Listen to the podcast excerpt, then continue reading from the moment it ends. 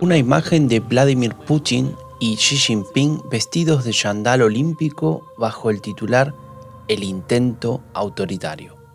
Así se compone la portada de uno de los diarios alemanes más influyentes, impactante y a la vez revelador del clima de época.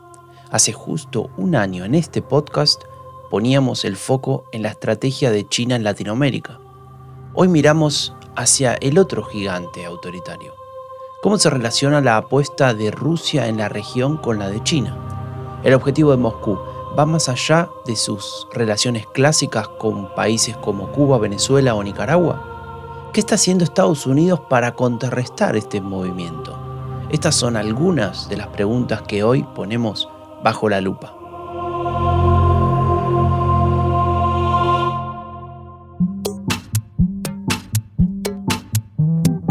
A veces hay que mirar dos veces. Hay que ser cuidadoso para no perderse ningún detalle. No queremos que nada importante pase desapercibido, especialmente si se trata de lo que nos interesa. Y en este podcast ponemos todo lo que nos interesa bajo la lupa.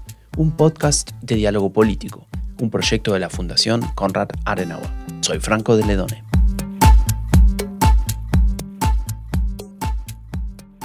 The presidents of China and Russia Xi Jinping and Vladimir Putin spoke for more than an hour on Wednesday, hailing their close ties.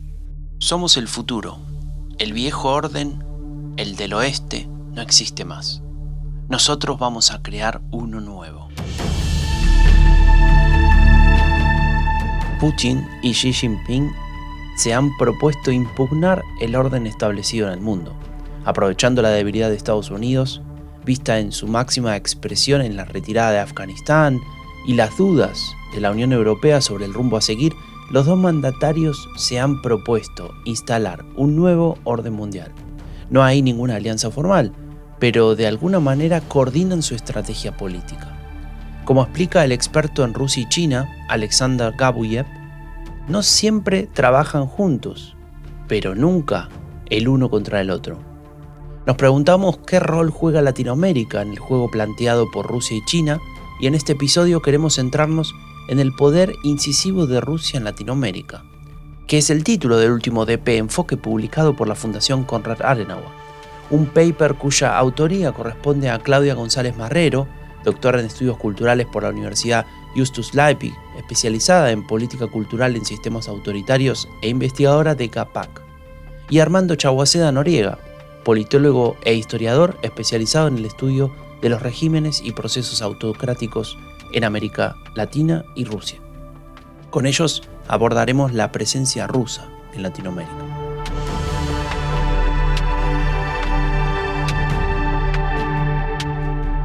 El título completo del paper es Autocracia global, influencia regional, el poder incisivo de Rusia en Latinoamérica del que recuperaremos una parte de su resumen como introducción a este primer episodio de 2022 de Bajo la Lupa.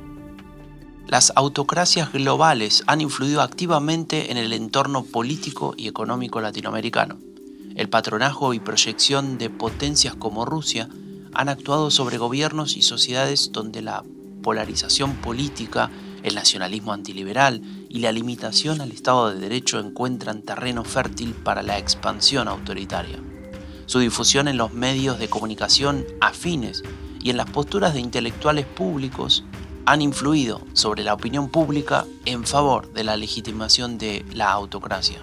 Moscú ha apoyado el reconocimiento y fortalecimiento mutuo de regímenes iliberales, limitando regionalmente la defensa de las democracias.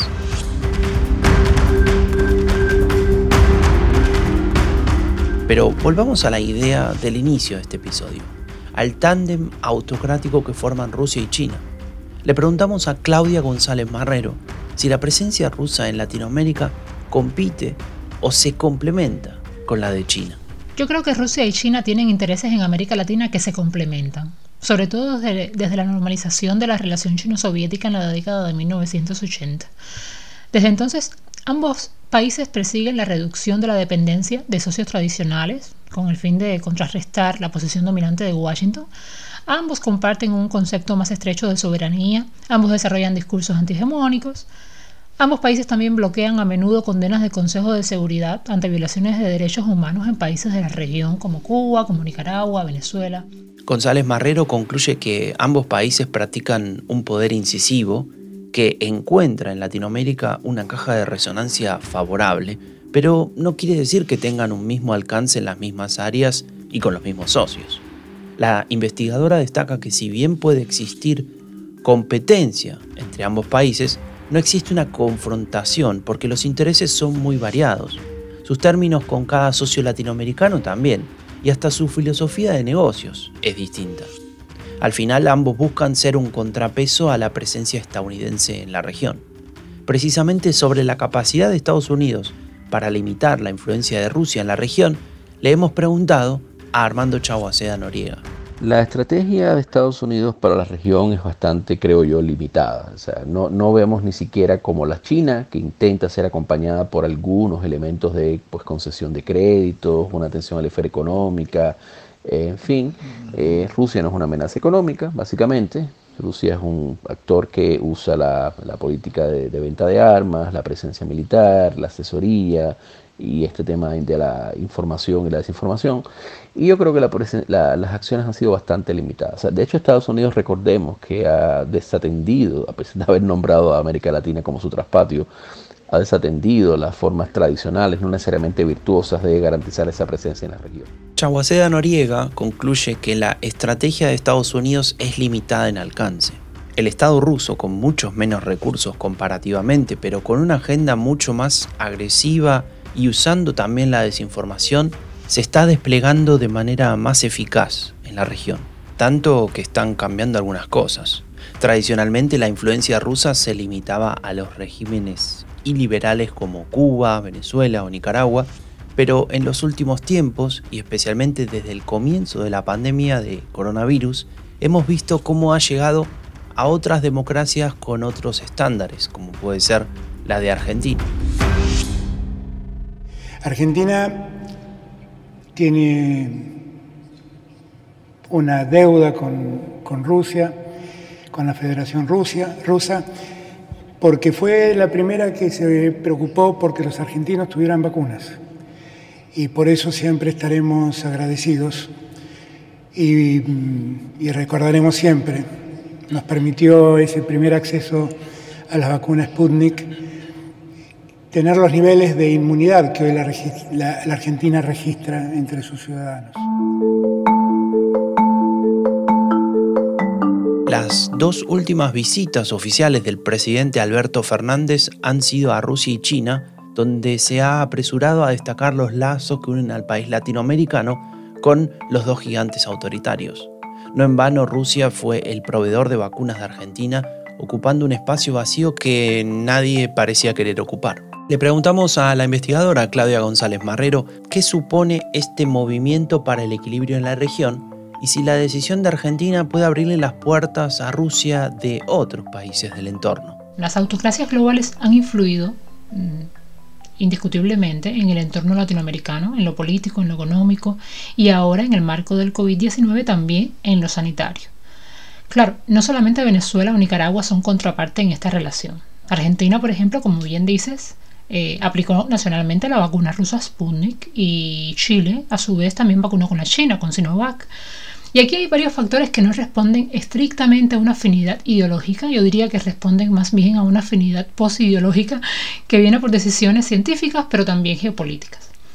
Existe una mayor aceptación de Rusia y China como socios hoy día, o sea, el patronazgo, la proyección de los valores del sistema, en este caso ruso, están siendo naturalizados. Y esto habilita la creación de alianzas de modernización, intercambio científico-técnico y otros derechos, eh, desarrollos perdón, estratégicos que son objetivos públicos de la diplomacia rusa en la región publicados por el Kremlin. Esa mayor aceptación de Rusia o China como socios de la que habla la profesora González Marrero, unida al repliegue estadounidense en la región, sumado a la tímida y descoordinada presencia de los países de la Unión Europea, habilita a Argentina y a otros países a reorientar su estrategia geopolítica y la elección de sus socios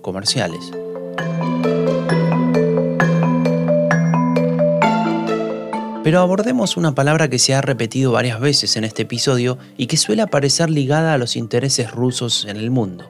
Desinformación. Le preguntamos a Armando Chaguaceda Noriega si Rusia también está desplegando esa estrategia en Latinoamérica. Según el politólogo, la estrategia rusa ha tenido como objetivo conectar con sectores de izquierda y antiimperialistas. En América Latina el, el, foco yo creo que ha sido otro, es decir, ha sido conectar mayormente con estos públicos en general de izquierda, pero no solo, nacionalistas, muy antiimperialistas en el sentido antinorteamericano, a través de Russia Today, a través de Sputnik Mundo, a través de los contactos culturales y científicos. Según Chaguaceda Noriega, el objetivo de Rusia en Latinoamérica con su estrategia de desinformación no es tanto influir en procesos electorales, sino ganar influencia y ampliar la audiencia de los medios rusos en la población latinoamericana.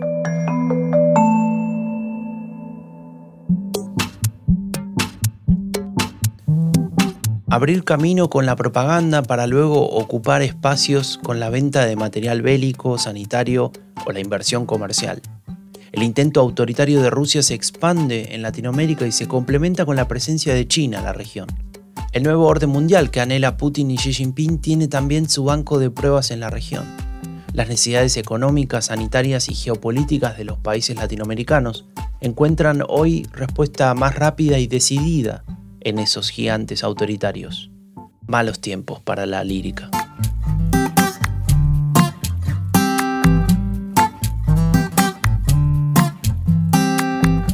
Y hasta aquí llegamos por hoy.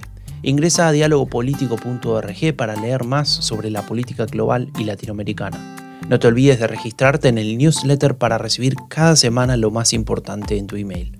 Yo soy Franco de Ledone y esto fue Bajo la Lupa, un podcast de diálogo político, un proyecto de la Fundación Konrad Adenauer. Nos escuchamos muy pronto.